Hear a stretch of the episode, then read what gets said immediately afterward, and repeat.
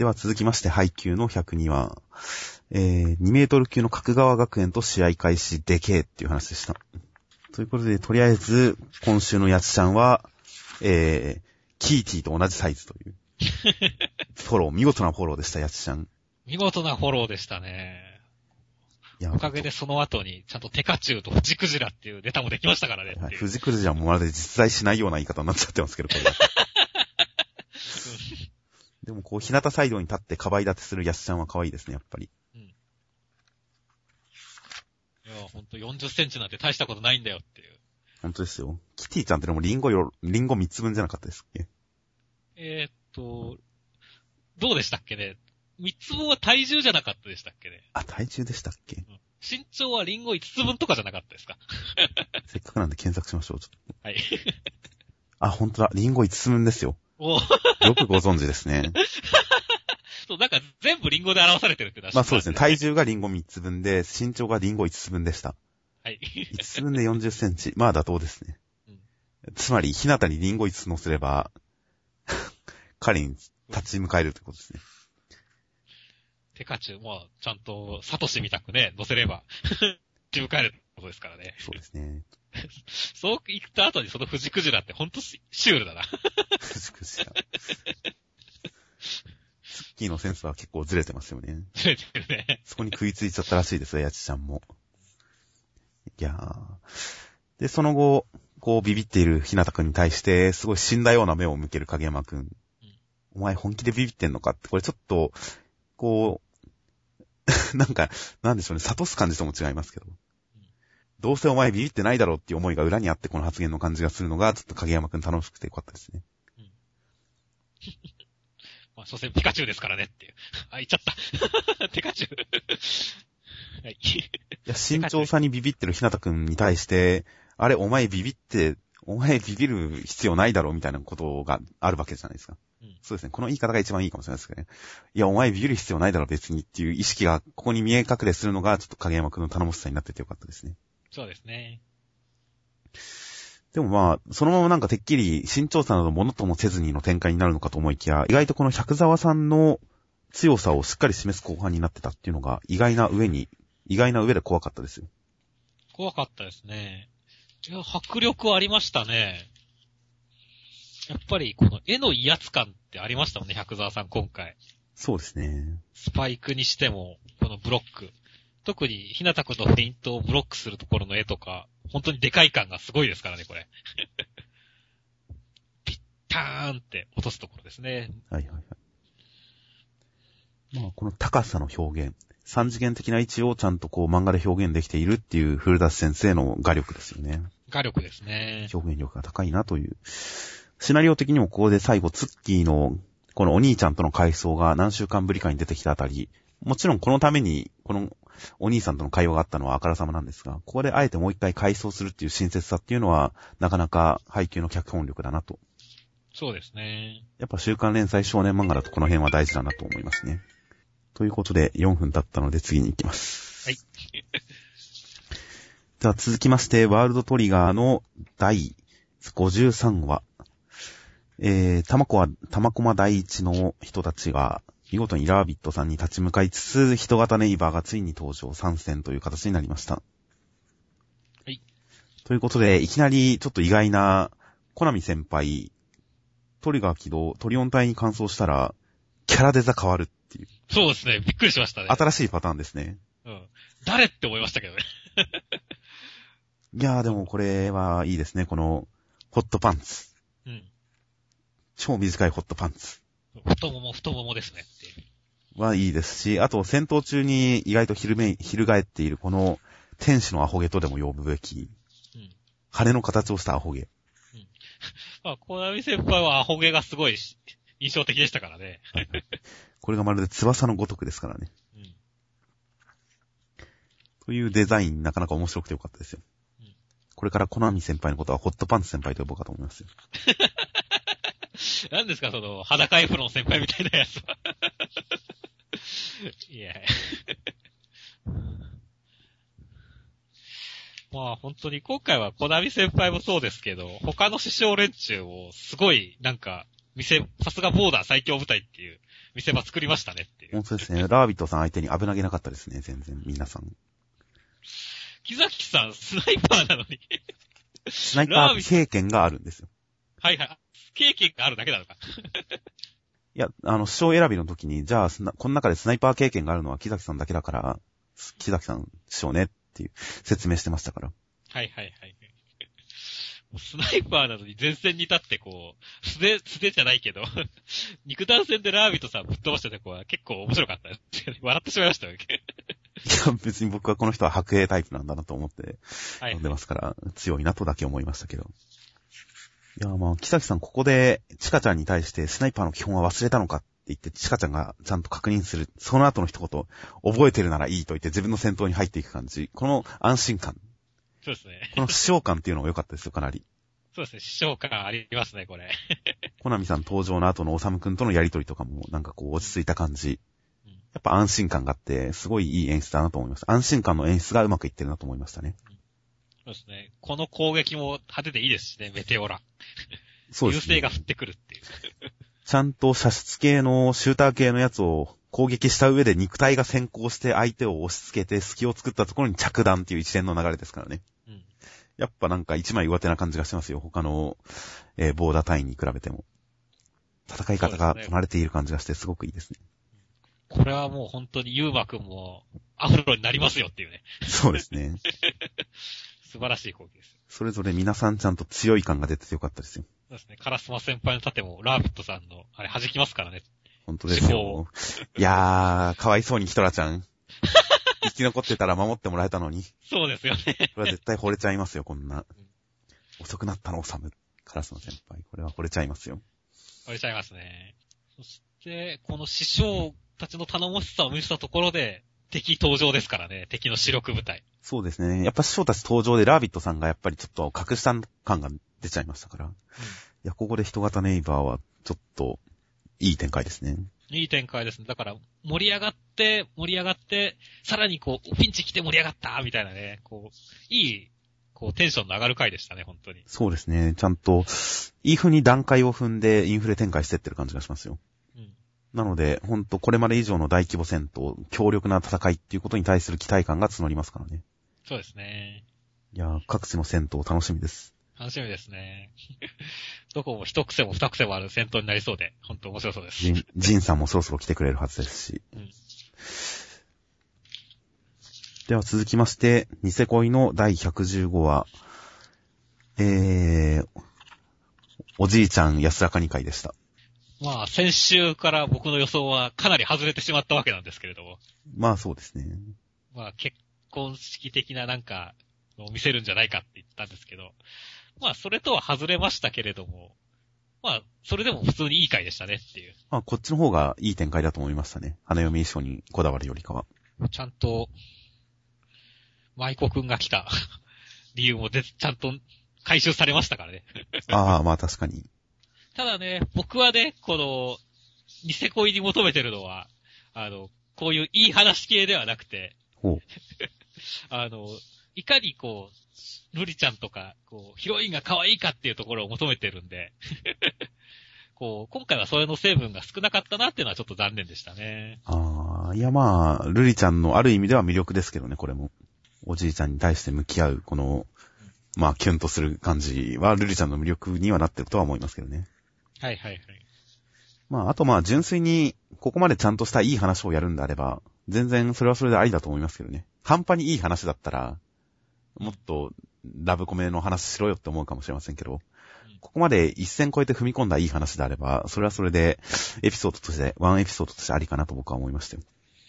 ちゃんと、この、ルリちゃんが泣いてるシーンに合わせてかなりグッときましたからね。まあ、人が死ぬ話で泣かせるっていうのは多少、あれですけど、安直な感じはありますけど。でもまあ、ここでルリちゃんがちゃんとおじいちゃんに、まあ、一種の自分のけなげさを見せてちゃんと泣きに持ってくっていうのは良かったですし。うん。まあ、せっかくなんで、どっか写真だけじゃなくて、このヒロインズも、ちょっと顔見せぐらいしてほしかったですけどね。結局、この間出番ないですからね。完全にルリちゃんサイドだけで完結するよりかは、ラストのどっか日常シーン一コマでもいいんで、友達たちを見せてくれた方がこっちとしても安心感があってよかったんですけど。ニセ恋として漫画が安定する感じはあったかなと思いますけど、まあ、完全に今回はルイちゃんサイドで完結しましたね。そうですね。まあでもこの展開はもう完全にルリちゃんと舞子くんがくっつく展開ですねっていう。オチが舞子くんでしたもんね。うん。いやー、僕はね、ルリちゃんには、まあ先週も言ってましたけども、あの、ラククハーレムに加わってほしい派の人間なので、はあ、こう、チキショーって思いながら見てましたね。はあ、こっちじゃないよって俺の中ではね。僕はルリちゃんに対するこだわりはそんなにないですけど、うん、マイコくんがあんまり好きじゃないので、多分実在したら僕、ラクくんとは友達になりたいですけど、うん、マイコくんとは友達になりたくないです。まあ、わかりますよ。このマイコくんのこの、なんだろう、非常にいいポジションを取ってる感っていうのは、ちょっとイラッときますからねっていう。ちょっと人間として好かない感じがするんで、マイコくんがこう株上げてる展開っていうのはちょっと、うん、うーんって思っちゃいましたね。はい、ごめんなさい。全くの同意見です。まあ来週また誰かの可愛いラブコメになったらいいなと思います。はい。では続きまして、銀魂の、えー、第486話、えー、邪聖剣レッツダンシングオールナイトライジングスペシャルウルトラミラクルスーパーマリオブラザーズセカンドエディションルイージの逆襲ディレクターズカット話でした。はい。すごい必殺技でしたね。途中から技名にするつもりが全くないですからね。ウルトラミラクルスーパーのスーパーをきっかけに別のところ行っちゃいましたからね。そうだよね、これ。うん、いやー、まあ、いつものいい、ひどいギャグ話でしたねっていう。まあ、ひどいギャグ話でしたね。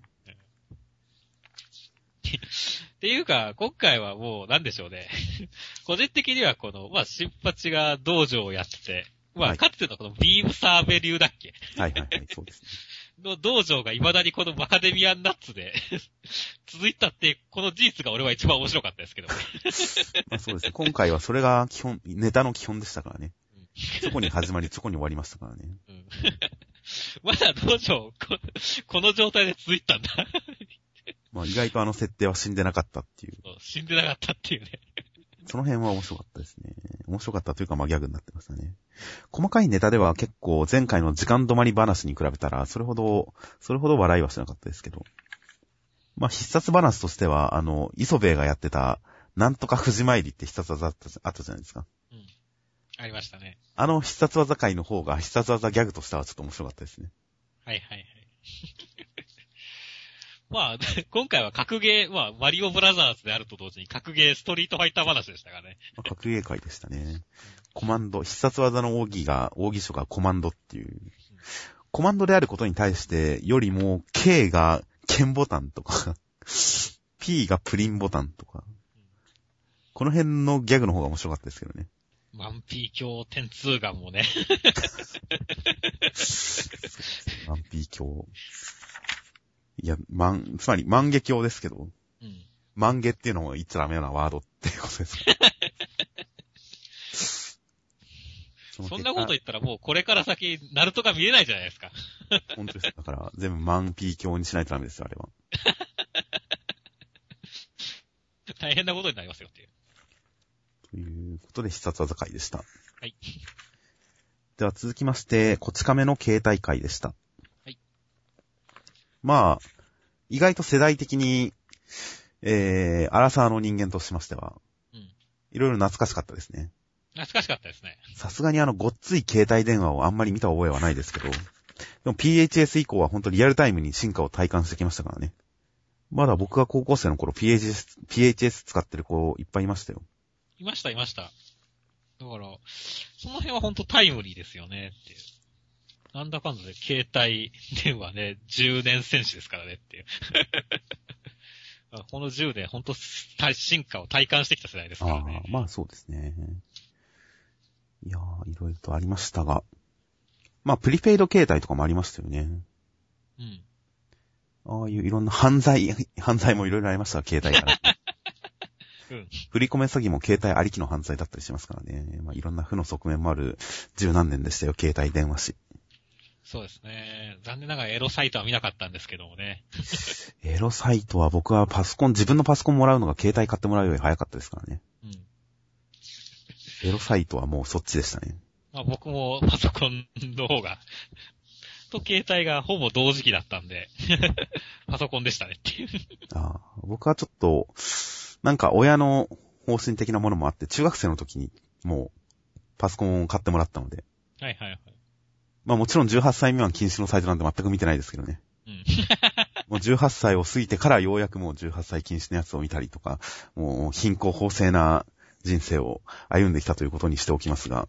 はい。でもまあエロサイトといえばパソコンでしたね、僕は完全に。うん、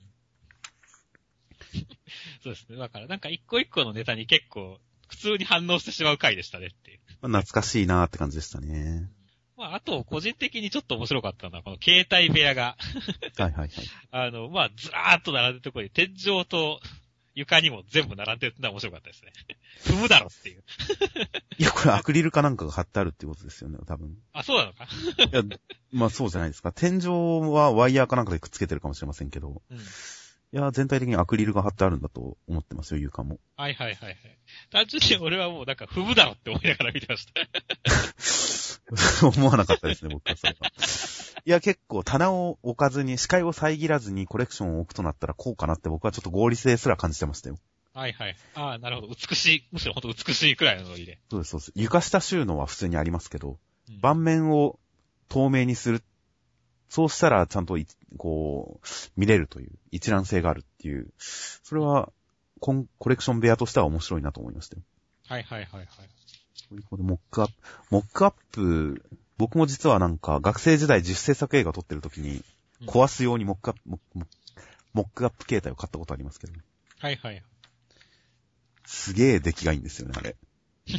まあ本物と同じパーツを一部使ってるのかもしれませんけど、ほんと本物みたいな作りですし、あと何よりいいのは、開いたり閉じたりするときのカチッっていうのが本物通りなんですよ。はいはいはい、はい。超気持ちいいじゃないですか。うん、気持ちいいね。二つ折り形態はね、開けるときのこのカチッっていうのは確かに気持ちいいんだよね、あれ。だからあの感じができるモックアップっていうのが大事なんだって。うん、3D プリンターで顔型を起こしても、再現しきれないところもあると思うんですけどね。はいはいはい、はい。当時のモックアップも当時の技術の結晶だと思うんですけどね。で、まあ最後は携帯いい話で終わりましたね。ああ、このキャラ本当なんか、いけすかないですね。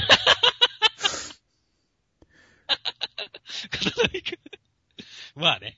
いけすかないというか、実際なんか、母親と大事なメールやり取りしてみたいな話を、こう、廊下とかで気軽にやってる人っていう時点でちょっと気に食わないですね。そういう話をこういう場所でそんなにしっかり振られてるわけでもないのに、自分から語り出すっていう時点で、うん、ちょっと僕はこいつのこと信用できないですからね。まあそこまで俺はうがっては見てなかったけど。話題にはそれをするにふさわしい場というものがあると思いますので、うん、ここでこんな話してる奴はちょっと自分に寄ってる感というかなんか、いろいろ感じさせて嫌ですね。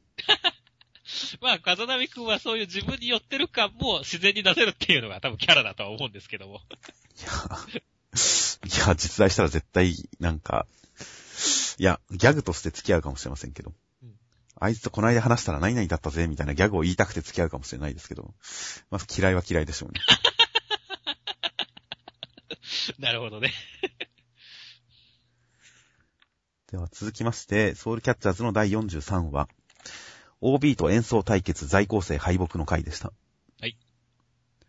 ということで、今回 OB がついに登場しましたが、うん、今のところ、気質のキャラであったパーカッションの全リーダー、パートリーダー、棟梁、棟梁と呼ばれていたという全パーカッションリーダー。この人が基本的に OB の回し役というか、うん、OB の代表っていう感じで喋ってるじゃないですか。喋ってますね。まあ、なんか OB に関してあんまり詳しく描かないつもりなのかなと思いましたね。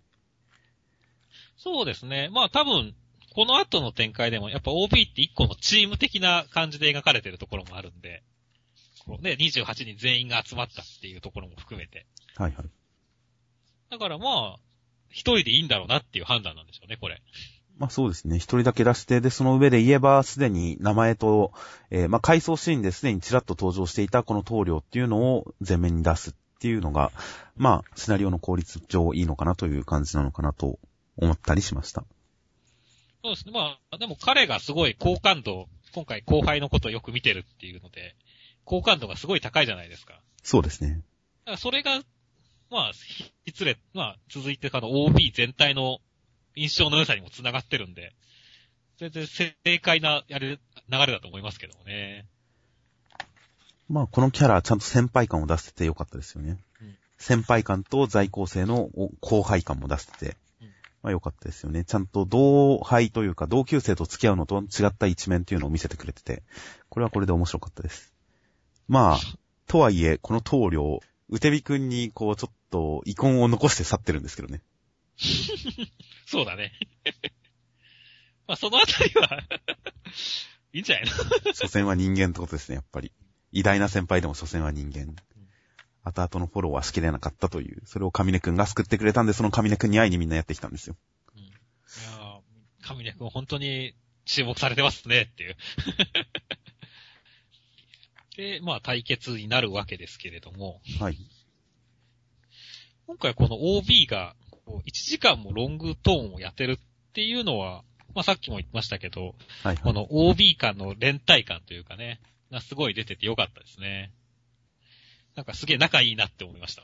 ああ、まあ仲いい感はすごい出してますよね。うん、みんな一斉に同じ方向に渾身してるみたい。全員が他のパートにも意見をガンガン。うん、この音どこかで聞いたようなと言ってますが、どこなんでしょうね。これ多分、天雷のことなんじゃないですか。やっぱ天雷ですかね。うん、今までに得られた情報だと、やっぱり集団でいいものを出すという天雷。個人技よりも集団を、こう、優先する天雷。かなと思ったりもしますが、同時に何かもしかしたら金井物さんたちの演奏の空白につながるものもあるのかなと思ったりもしましたけれども、でもそこは違うかもしれないです。そうですね。まあ、ここでなんか、最終的にはちゃんとネタばらしというかね、あの、木戸ちゃんと上根くんで多分同じことが気づいたみたいなんでね。はいはい。うまいこと説明してくれると思いますけど。ここで木戸ちゃんがね、どういうことを言ってくれるかってちょっと期待なんですけどもね。まあ同じことを言うんじゃないですか。そうなのか。なんか俺は、まあ同じことを言うんだけど、木戸ちゃんがこう、まあコンマスの才能があるって言われながらも、こう、そこら辺がまだ全然、ちゃんとでき、表せてないじゃないですか。ああ、はい。ここで上根くんが言っちゃうと、言うと、やっぱ指揮者だから、全体を見てるから言うじゃないですか。はいはい。木戸ちゃんの口から言われると、木戸ちゃんもそのなんか全体を見てるんだよっていうことを、ちゃんとこう、予感だけじゃなくて、実際のね、行動として表せたら、すごい、なんかいい感じになるんじゃないかなと思いながら見てましたね。なるほど、なるほど。確かにコンマスとしての、えー、立場をちゃんと見せてくれたら、それはいい気がしますね。木戸、木戸みやぴちゃん。まあ、今回、この、えー、演奏シーンの見開き、この見開きのシーンで、えー、在校生の演奏中、みやびちゃんの目のアップ、うん、地味に眉根にシワがあるんですよね。はいはいはい。地味に眉間にシワが寄ってるという。そしてそれをついになすように左のページだと、上根くんの、ちょっと、まっすぐした目線、目元のアップという、この辺の対比とかが、ちょっと面白いなと思いましたね。はいはい、はい、この二つの演奏に対する二人の印象を目元のアップでさりげなく、うん、あんまり伝わらないぐらいのレベルでさりげなく見せておくっていう、この辺の演出はちょっと面白いなと思いましたね。もうちょっと分かりやすく派手にしてもいいかなとは思いましたけど。ということで、この二人何かに気づいたということで、まあ、どっちかといえばやっぱ上根くんの方がクリティカルなことを言うとは思うんですけどね。そうですね。まあ、そのあたりは、ちょっとどういう理論が出るのかは、ちょっと楽しみにし、来週を待ちましょうということで。そうですね。うん。では続きまして、アイアンナイトの第15話。ありがとう、アイアンナイト。ということで、えー、今回は、えー、アイアンナイト敗北、ありがとう、アイアンナイト。みんなに希望をありがとう。希望の光にひしめく悪という回でした。いやー、アマチさん強かったですね。まあ強かったですね。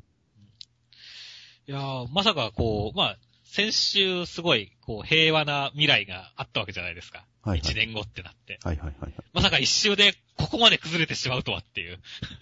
まあ確かに、もう今週の終わりにはもう完全敗北でしたからね。うん、すごい勢いですよ、相変わらず。すごい勢いですよね、っていう。ちょっと幸福な感じは、まあどっち、いつかはこうね、幸福から落ちていくんだろうなって思ってたんですけど、まさか一周でここまで急転直下で落ちるとはっていう。冒頭なんてあの友達と翼ちゃんに見送られて、翼ちゃんが手まで振ってくれてるんですよ。うん。相変わらずの薄着で。うん。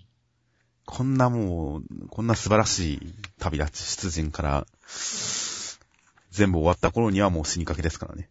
そうなんですよね。いやー。顔の半分溶けてますし。ハマチさんは本当にこう、なんだろう。怖いよねっていう。そうですね。この強さ表現と同時に、本当になんか、叶わない表現がすごいですよね。うん、そうそうそう。圧倒的な感じがすごいよく出てるっていうね。はいはいはい。ワイアンナイトはだから本当こういう演出、うまいですよね。まあ、バトル描写は基本的にうまいですしね。この一撃で鉄平くんが砕かれるっていう一撃の感じもすごく表現できてますし、うん、その上でこう殴られて、もう、顔面半分もうバキバキに潰れてる状態で、もう片方の半分の顔をゆきちゃんに向けて、作戦通りやれって言ってる、てっぺいくんの感じとかちょっとかっこいいですしね。そうですね。この辺が本当にこのてっぺいくんのまあストイックというかね、こうヒーローっぽいところがあってよりいいですねっていう、ヒーローらしさですね。はいはいはい。この、崩れた顔面を向こうに隠してる感じとか、まあ実際空いてる目で見るとそうなるんですけど、うん、でもこのアングルとかそうなってるのが、うん、なかなか、やばいっていう感じと、それでもてっぺいくんがちゃんと身を挺して守ろうとしてるっていう感じが伝わってきていいやられ方でしたよ。うん。あとはまあ、アマチさんのくじみくり。最初実はこれ首切断されてますからね。されてますね。体から落ちてるんですけど、うん、拳振ってる間に繋がってるという。むちゃくちゃっぷり。うん。むちゃくちゃだよね。この異様な感じは本当にすごいいいなと思いましたね。不死ですよ、不死。これだからすごいよね。こう切り裂かれようが焼かれようが、窒息しようが病にかかろうが、まあ、原爆を2発受けようがっていう。これはもう過去に受けたっていうことですよね、原爆。まあそうでしょうね。そんな感じの言い方ですよね。この辺の、だからちょっとストーリーを持たせるっていうのも上手い演出ですよねっていう。まあほんと昔話の時代から生きてきた人なんでしょうね。うん。ゴブリン。そう、だからこの人は広島、長崎に勝っていて、実は米軍もこいつを倒すために脅したんじゃないかみたいな、こう、空想もできたりするわけですよね。いやほんとそうですね。この辺の出し方うまいなと思いましたね。はいはいはい。最後は、本当に 希望の中の絶、絶望の中の希望、希望の中の絶望と言えばいいのか。こう、すごい怖いこと言いますねっていう、天地さん。はい。どこのことですか？いや、まあ、この、あり、まあ、ありがとう、アイアンナイトですよっていう。みんなに希望をありがとう。ほんで、この辺も含めてね、こう、まあ、俺まで街を滅ぼすためにいくつかの怪物を作ってきた、半期半人の殺戮者たちって。なんか今までのこういうのは、この人がなんか種をまいたみたいな形になってますね。特にこの意識の残ってる人たちっていうのは、この人が選別して作ってたっていう感じの言い方ですね。うん。まあそうなってくると、てっぺいくんは果たして彼に作られたのかどうかっていうのがちょっと出てきますけどね。うん。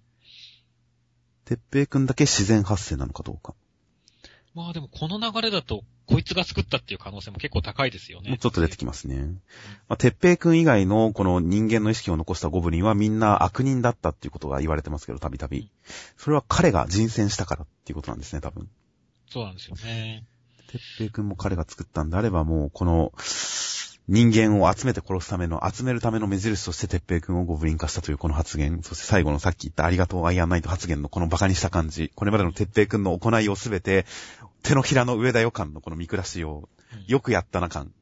うん。いやー、確かに絶望ですよ、絶望。絶望ですね。清絶ですよ、清絶。あと、すごいボス感が出てますねっていう。ボス感的に言えばもうボス感ですね。うん、あの、自分がオリジナルだ発言に近いものをしてますからね。うん。そうそう、だから、まあ、結構そ、そのオリジナルのとこまでは言ってないにしてもね、こう、ある種のエピソードのラストエピ、ね、中、大きな話、中くらいの話、大きな話の、本当中ボス感、ラスボス感ですよねっていう。まあ出てますよねっていう。まあそう、順当にこう、段階を上がってきたボスの中で言えばもうかなりステップアップしましたからね。うん、彼を倒した瞬間に果たして世界中のゴブリンがいなくなるのかどうか、うん、期待いいですよ。うん、そうですね。それ以前にこの街は生き延びられるのかっていうところですね、まずは。あと、翼ちゃんですね、翼ちゃん。翼ちゃんとユキちゃんさえ生き残っていれば、あとはどうでも まあ今回桜山さん死亡フラグが立ちましたが、完全に。そうですね。まあ、でも前回、お腹に穴開いても生きた人ですからね。そうですね。全身、炎で吹き飛ばされようがきっと大丈夫ですよ。大丈夫だと思いますよ。では最後に、目次コメントは何かありましたか、えーまあ、今回、直撃の相馬の、えー、佐伯先生と、磯部磯部の仲間先生がちょっとやりとりをしてます、目次コメントで。うん、衝撃の相馬、仲間先生、磯部を相馬に出させていただいて、誠にありがとうございましたで候。春。それに対して、仲間先生は、佐伯先生、佃先生、磯部を美味しくしてくださってありがとうございます。りょう。ということで、なかなかうまいことを言いますね。そうですね。お互いいいパス出しますねっていう。はいはいはい。いや、結構、他の漫画をパロった場合に、ここまでしっかりその週の目次コメントでやり取りできるっていうのは、なかなか用意周到なことで。うん。あんまり週をまたがないっていうのは、ちゃんと根回しが済んでるんだな感があっていいですね。そうですね。結構、まあ、週またぐこと多いですからね。コメントのやり取りって。はいはいはい。先週はありがとうございましたみたいな。ちょっとしっかりしてる感じがあります。あと、ステルスシンフォニーの天野先生、レッドブルは1日何本まで飲んでもいいのでしょうか？怖くて2本目がいけません。かつてそんな目次コメントを書いてる人がいましたね。レッドブル効かねえって。レッドブルを飲みすぎて効かなくなったというコメントを書いた、ヒメドルの京和郎先生という方がいらっしゃったので、京先生に聞けばいいんじゃないでしょうか。あの先生は京先生に質問するといいんじゃないでしょうか。そうですね。ああ、京先生がな、ここで連載したら、レッドブルは何本までいけますよっていうコメントが次として見られたかもしれないのに。僕は何本飲んで効かなくなりましたってことを言ってくれると思うんですけどね。見たかったなあと、こち亀の秋元先生。スマホと呼ぶのはいいけど、僕の iPhone がさ、と自慢げに言う人はどうでしょうって言いますけど、僕は個人的にスマホでも Android と iPhone だと使える機能やらアプリやらが違うので、Android 携帯、iPhone 言ってくれた方が会話がスムーズなことが多かったりするので、これはどうだろうなとちょっと思ったりします。まあ、これはあれでしょ、僕の iPhone がさっていう、こうなんか、チャラい感じが嫌なんでしょ。まあ逆に僕の iPhone がって言いながら、点で待たずのことを言ってる人には好感持ってますけどね。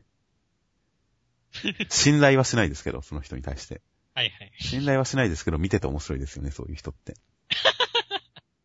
うん。まあ、ちょっと言いたいことはわかる。そして僕らの大注目、アイアンナイトの八木智弘先生。果たして今週は、ポジティブなコメントをしてくれるんでしょうか、八木先生。今週は、4ヶ月我慢したけど、ゲームしたい病がもう限界です。ダクソー。そうですね。ギリギリネガティブですかね。そうですね。いや、ダークソウル2出ましたからね。あ、そういう意味ですか、このダクソ。そうです。じゃないですか。ああ、いや、確かにそうですね。確かに確かに。八木先生、頑張ってください。ゲーム、ゲームに没頭するようなことにならないよう頑張ってください。ならないように頑張ってください。片耳に聞こえないイヤホンで音楽聴いて、インクの腐った部屋の中に引きこもり、ゲームやりてえな ゲームやりてえなって言いながら漫画描いてるという八木先生。頑張ってください。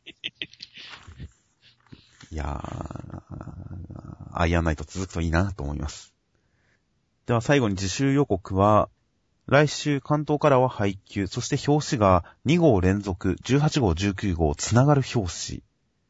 次号はチーム配給で現実系漫画集結。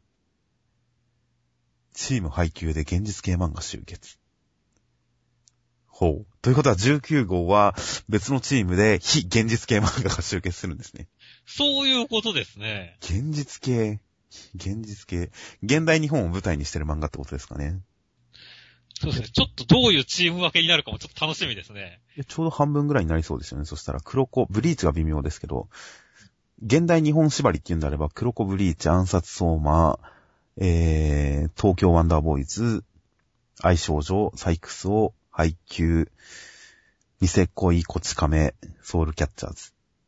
ちょうど半分くらいですね。これは、楽しみですね。いや、楽しみですね、来週の表紙。内容的にはカラスの3回戦、日向 VS201 戦、地下つのはどっちということで、まあそうですね。アニメ放送は4月6日日曜日から17時より MBS TBS 系にて放送開始となっております。うん、楽しみです。ちゃんとリアルタイムで見ようと思いますよ。4月4日のジョジョと4月6日の配給はちゃんとリアルタイムで見たいと思います。そうですね。僕は、東海 MX が映らないんで、あの、ジョジョはもうちょっと後になりますけれども。なるほど。遅れてみたいと思います。あとはセンターカラーが、えー、花より漫画新春極彩色読み切り5連弾の第2弾、なんと篠原健太先生です。永久不滅デビルポイントという読み切りです。うん、悪魔に魂を売った男、南條ふさとの前に、ということで、東京湾の南條くんの前に悪魔が 現れるらしいですが。そうですね。いやー、篠原先生なんですね。てっきり新人が続くのかと思いきや、なんと来週は篠原先生、その次の19号は天野明先生、リボーンの先生、そしてその次の20号がマジコの岩本先生の読み切りということで。いや、期待値の、期待値の高い方たちが連続しますよ。そうですね。いや、どれもすごい楽しみですね、これ。楽しみですね。これ5連弾だけど、あえて5番目は、こう、伏せてるんですね。5番目がまだ決定してないんですね。枠を取り合ってるんじゃないですか？お楽しみですね。楽しみですね、ちょっと。来週、篠原先生、永久不滅デビルポイントと、とても楽しみです。そしてもう一つのセンターカラーが、ジャンプコミック7巻発売直前レシピ選手権優秀作発表記念センターカラー、直撃の相馬。なんとレシピ選手権の優秀作が発表されるらしいです。おー。読者の考えたレシピが出ますよ。お題何でしたっけ？覚えてないですね。そう、覚えてないです。ごめんなさい。丼でしたっけ？確か。漫画内の初勝負と同じ丼料理でなんとかみたいな、そういうお題だったような気がします。まあ、作りますよ。頑張って。え、作るんですか？最優秀作品は。あ、じゃあちょっと、あの、お願いします。なんか、写真載せましょう、写真。まあ、それはいいですけど、まあ。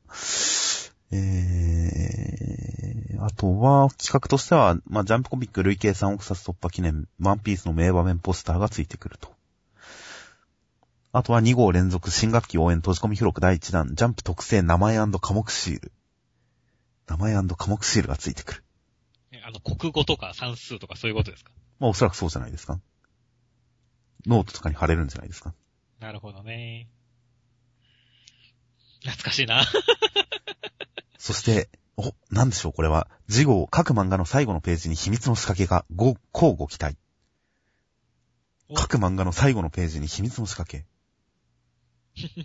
いや、ちょっとなんか、ジャンプ、そう、こういう変な企画やり始めましたね、なんか。